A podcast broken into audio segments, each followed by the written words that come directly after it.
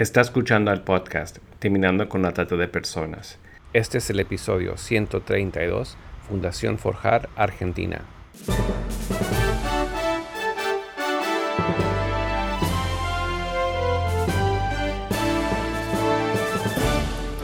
Bienvenido al podcast Terminando con la Trata de Personas. Mi nombre es Gilbert Contreras. Y mi nombre es Virginia Contreras. A través de nuestros episodios, que se emitirán cada dos semanas, buscaremos empoderarlo a usted con herramientas para estudiar el asunto, ser una voz y hacer una diferencia para terminar con la trata de personas. Buenas tardes Estela, un gusto saludarte y comunicarnos contigo en este día. Hola Virginia, hola Gilbert, les saluda Estela Fumero desde Argentina. Un gusto estar con ustedes. Estela, queremos que nuestra audiencia conozca el trabajo de la Fundación Forjar y su proyecto. Si se trata, no hay trata, pero queremos dedicar esta primera parte del episodio para hablar del maltrato infantil y queremos que nuestra audiencia considere algunos aspectos legales ya que te tenemos aquí como profesional en esa área. Para comenzar, cómo nos escuchan de diferentes países, ¿podrías hacer referencia al asesinato del niño Lucio Dupuy, ocurrido el año pasado en Argentina, y el proyecto de ley que se ha impulsado a partir de este aberrante hecho? Lucio Dupuy eh, vivía en La Pampa, es la zona sur de Argentina, tenía cinco añitos. Él fue asesinado por su madre y la pareja de, su madre. Lo terrible de este hecho es que Lucio, con cinco años, ya había padecido todo tipo de maltrato. Lucio había, en el plazo de cinco meses, había sido visto en tres hospitales distintos del sur argentino. Sus dibujos eran aberrantes y manifestaban un, un claro maltrato y violencia dentro de, la escuela de jardín de infantes eran evidentes los trabajos que él hacía, los dibujitos eran niños sin ojos, niñitos sin piernas. El padre ya había reclamado judicialmente la tenencia, es decir, que hubo intervención de todos los organismos, desde el sector de salud, desde, el sector de la justicia y desde el ámbito de la educación, y sin embargo nadie, absolutamente nadie, incluyendo la policía, porque hubo denuncias en las jefaturas de policía, nadie evitó la muerte de, Lucio. Leyendo el proyecto en, en lo que hace los argumentos, los diputados decían que nadie pudo rescatarlo y no, no es así, lo pudieron haber rescatado todos de ese infierno, pero iban pasando por alto y al no haber no solamente una legislación, porque hay legislación en Argentina, Argentina es firmante de, la Declaración de los Derechos del Niño. Desde el año 2005 hay una ley, que es una ley que protege integralmente al niño. Toma directamente, baja al país lo que es la, la Convención de los Derechos del Niño. Y esa ley, que es la ley 26061, se tiene en cuenta en todos los órdenes de la vida del niño. De manera que no se concibe, por ejemplo, que los médicos no lo hayan sabido, porque eran la vulneración de derechos básicos, como el derecho a la salud, como el derecho a tener una, una condición de iniciación escolar adecuada, un niño que llega a la escuela moretoneado, que llega golpeado una vez, dos veces, que lo manifiesta a través de los estudios, de los dibujos, que entre a distintos hospitales sin que haya una coordinación entre los distintos servicios de salud para hacer un seguimiento. Todo esto muestra no la carencia de ley, muestra la falta de coordinación en la aplicación de la ley. Por lo que un diputado de, de la misma provincia donde Lucio murió presenta un proyecto de ley que llevará su nombre, la ley Lucio, este proyecto de ley ha sido, eh, eh, ha sido aprobada por la mitad del Congreso, es decir, la Cámara Baja, la Cámara de Diputados, y ahora se espera al comienzo del 2023 la aprobación por parte de la Cámara de Senadores.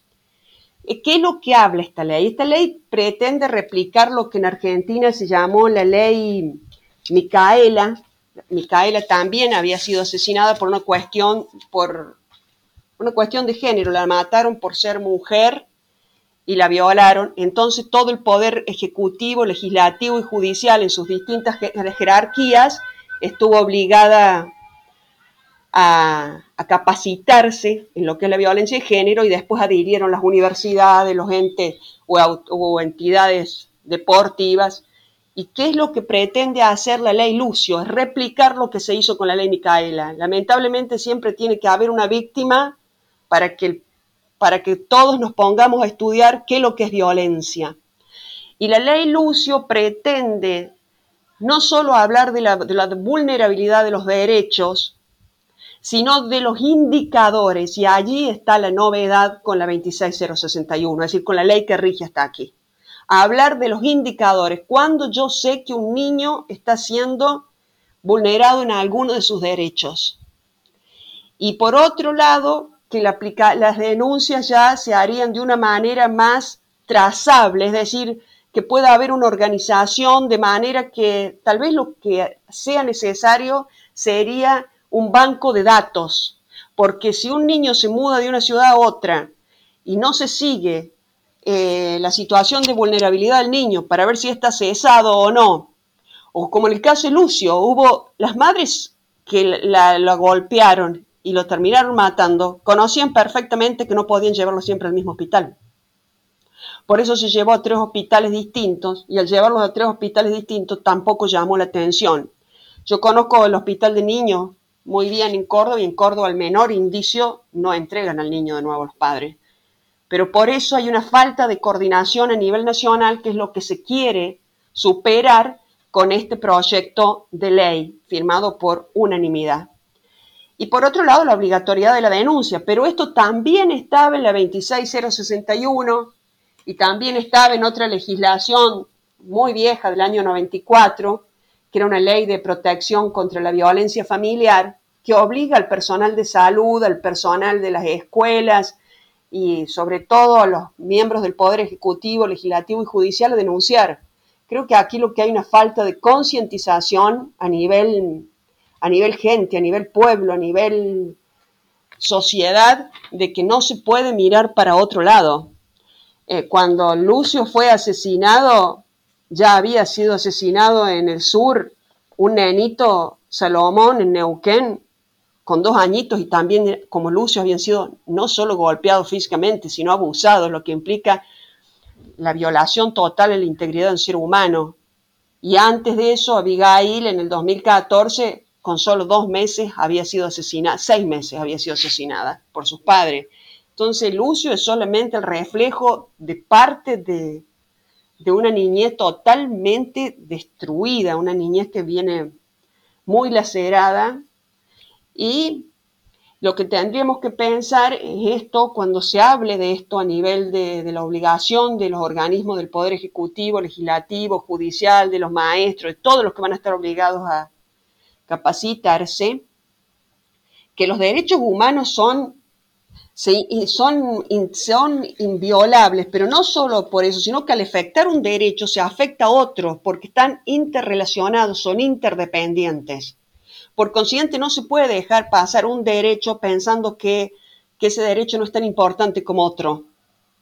Porque si un, un niño no come, ese niño ya ha sido afectado en la salud, ya ha sido afectado en la educación y ya ha sido afectado en el juego por, la interdependencia que hay en los derechos humanos, porque los derechos humanos lo consideran al ser humano como sujeto e, y hay una cuestión de integridad, y armonía en todos los derechos. Y esto es lo que ha pasado en Argentina y esperamos que esta ley, eh, que a la vez va a tener la obligación el Poder Ejecutivo de hacer campañas semestrales de concientización, lleve a poder detectar eh, la vulneración en primer, al primer momento, en la primera etapa. Eh, eso en cuanto a la ley Lucio y al marco legal con el que nos regimos en Argentina.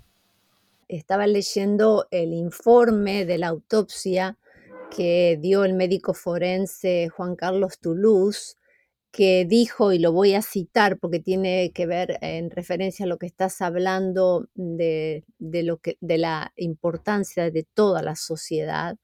Y él dijo lo siguiente, en mis casi 30 años de profesión nunca vi algo así.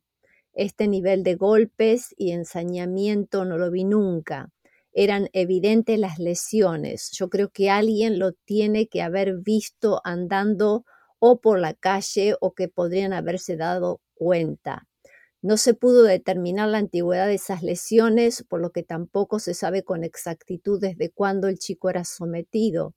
Quizá el destino de Lucio pudo haber cambiado si alguien daba aviso a las autoridades policiales y judiciales, pero no se registraron denuncias de los profesionales que lo habían atendido en las anteriores ocasiones y tampoco de los encargados del jardín de infantes al que asistía y esto derivó en una investigación administrativa para establecer la responsabilidad, pero sobre todo la omisión de denuncias. Yo creo que por todo esto, Estela, como estás diciendo, es que queremos enfocarnos para que nuestra audiencia entienda la importancia de denunciar, la importancia de toda la sociedad estar involucrada, la obligación, las consecuencias que trae la omisión de denunciar y también la protección legal del denunciante. ¿Podrías hacer referencia a esto? Algo has dicho acerca de tal vez algunos agentes que son los que tienen más el peso eh, de la ley para denunciar, pero también la responsabilidad de toda la sociedad para no mirar para otro lado, como dice el médico forense. Sí, lo que dijo Toulouse es tal cual. Ahora, hay un cantautor cordobés, se llama eh, Jorge Rojas y en una canción que no tiene nada que ver con esto dice, de esto se trata de no querer salvarse. Y yo creo que hay una parte de la sociedad que quiere salvarse del compromiso. Los que estamos acostumbrados a denunciar y que no nos ha importado los riesgos que hemos tenido que correr porque hemos denunciado muchas veces, eh, Nunca se nos ha pedido nombre. Es más, se nos, se nos pregunta si reservamos la identidad y a veces la hemos reservado y otras veces para dar peso a la denuncia hemos dicho quiénes somos. En este caso, eh, el denunciante va a permanecer anónimo. Y, y si en el caso de llegar a un juicio, solamente se tomará denuncia como testigo en caso de que realmente sea extrema la necesidad de que el denunciante se presente como testigo.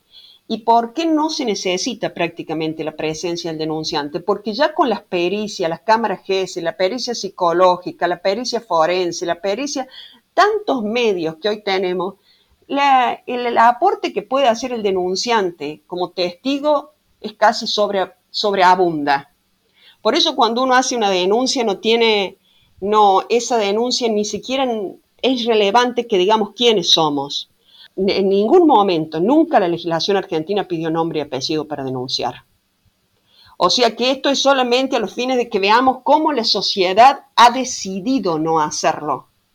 Porque creo que todos podemos ir a un lugar donde una comisaría y decir yo vi esto, yo lo escuché, pido reserva de identidad, por eso, como dice Jorge Rojas, de esto se trata de no querer salvarse y de querer sí salvar a los, niños.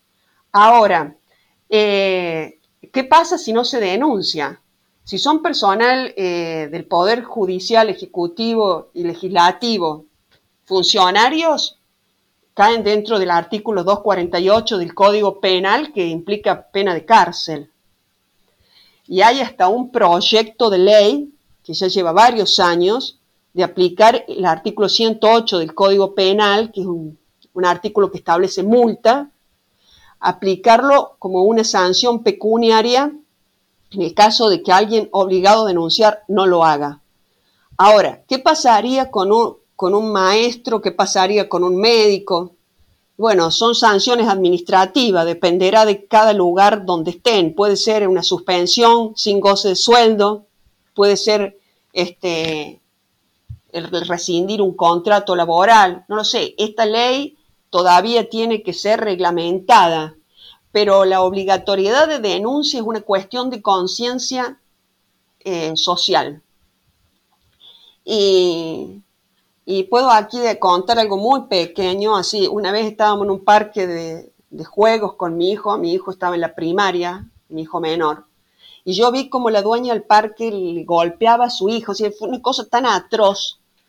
Y yo recuerdo que yo me, fui al cine, y cuando yo estaba en el cine, en mi mente no, no podía concentrarse en la película, y a las 11 de la noche fuimos con mi hijo a sentar la denuncia, y yo escuchaba cómo mi hijo, que tenía 11 años, explicaba lo que él había visto. Y yo creo, y hoy, eh, es, uno de los, es un chico que más de una vez se ha visto en situaciones de denunciar y ha denunciado. Pero es porque uno ha mostrado el ejemplo de que no podemos dejar pasarlo por alto. Y creo que de eso se trata, de, que, de no querer salvarse. Es asumo la responsabilidad, asumo las consecuencias y, bueno, y, porque no es que se salva un niño, se está salvando la sociedad toda. Porque un niño maltratado o es una muerte, o es un futuro victimario, o es una futura víctima, pero sea lo que sea, la sociedad misma se va a tener que hacer cargo. Entonces, aquí, si yo pudiera dejar hoy un mensaje, es que tomemos valor, tenemos que hacer denuncias, son anónimas, y, asumamos la responsabilidad y el compromiso. Pensemos que esos niños podrían ser nuestros o de alguien al que amamos, sobrinos, y nos gustaría que alguien hiciera algo, que no se callara, que no se quedara callado, porque decimos, somos las voces de los que no tenemos voces, pero ellos hablan, ellos hablan con sus golpes, hablan con sus dibujos, hablan con sus, con sus, con su falta de concentración en clase, hablan con la violencia que reproducen, es decir, ellos están hablando. Lo que pasa es que al no tener voto, somos nosotros los que tenemos que poner la voz un poquito más alta, porque sí somos nosotros los que votamos, sí somos nosotros los que tenemos parte activa en la sociedad de adultos. En Argentina, el número 145 es para poder hacer denuncias anónimas en sospechas de casos de trata de personas. El 144 es para casos de denuncias de violencia de género, violencia doméstica. Hay un número específico para casos de maltrato infantil que se pueda llamar? En este momento, no en todas las provincias. En algunas provincias es el 102. En algunas provincias. Lo que se quiere establecer es ese número, tal vez, reitero, no está reglamentado a nivel nacional. Pero personalmente, eh, cuando uno denuncia, eh, no te piden ningún dato personal, te piden las condiciones del lugar, o sea, dónde, qué es lo que has visto, dónde lo has visto, hay una cámara que pueda corroborar, a veces hay lugares donde hay cámaras, hoy hay cámaras en todos lados, hay una cámara en el barrio, hay una cámara en la entrada de una casa, piden los datos que puedan servir a los fines de, poder ayudar, pero en ningún momento se pide la obligación de, de dar nombre y apellido, no, no, no, no. Pueden preguntar si quiere hacerlo con nombre, apellido o tener reserva de identidad y uno elige. Pero esta ley pretende sí un mayor cuidado de la identidad. Y esto especialmente porque hay sectores sociales donde hay mucha droga, entonces denunciar significa este, tener la, valentía de saber que, puede haber este, una represalia eh, pero mira, aquí estamos, eh, creo que en esto muchísima gente junto y gracias a Dios hasta aquí este, estamos bastante seguros. Estoy hablando de Argentina, salvo algunos lugares muy concretos, como he dicho recién, de gente que ha tenido que mudarse, tal vez porque hay un enfrentamiento más personal, pero creo que la mejor forma es de hacer la denuncia en los organismos.